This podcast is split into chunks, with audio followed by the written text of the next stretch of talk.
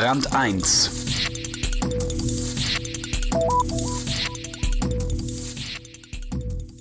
Es hat weniger als zwei Jahre gedauert, bis der Großteil der russischen Wirtschaft privatisiert war.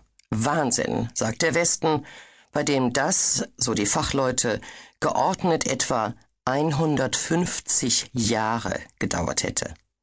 So liest sich auch die Geschichte, die Dirk Böttcher erzählt. Vor 15 Jahren begann sie und mit ihr die Karriere der Oligarchen. Die Privatisierung in Russland aus der Sicht bolschewistischer Kekse. Die schönsten Anfänge sind gemeinhin die einfachen. Demnach hat die Geschichte der Privatisierung in Russland einen schönen Anfang.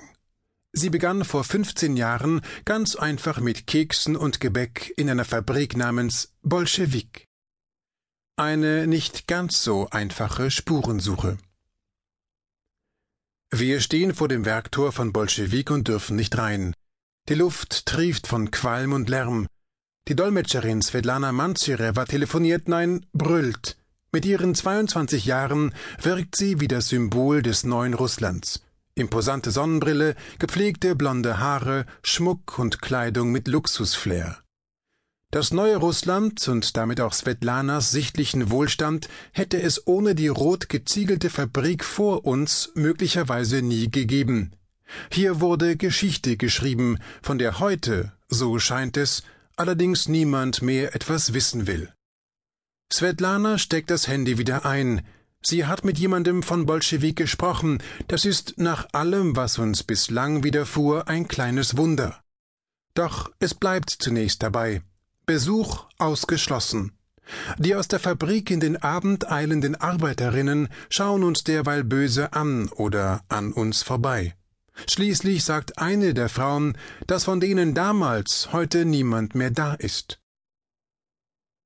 Damals beginnt ziemlich genau heute vor 15 Jahren. Eine Auktion ist ausgerufen, eine Auktion mit unvorhersagbarem Ausgang. Zu Sowjetzeiten hatte schließlich niemand gelernt, wie das geht, eine ganze Fabrik verkaufen. Und so fragen sich damals 2400 Arbeiter, die knapp 50-köpfige Betriebsführung, Regierungsvertreter, Privatpersonen, Großmütterchen, Besitzer von Investmentfonds und Fernsehteams aus aller Welt, wer wohl dieses erste große Stück vom sowjetischen Sozialismus ergattern wird. Es heißt Bolschewik, hat Lenin neben dem Fabriktor stehen und produziert die Jubileno, Russlands beliebteste Kekse. Man schreibt in Moskau den 12. Dezember 1992.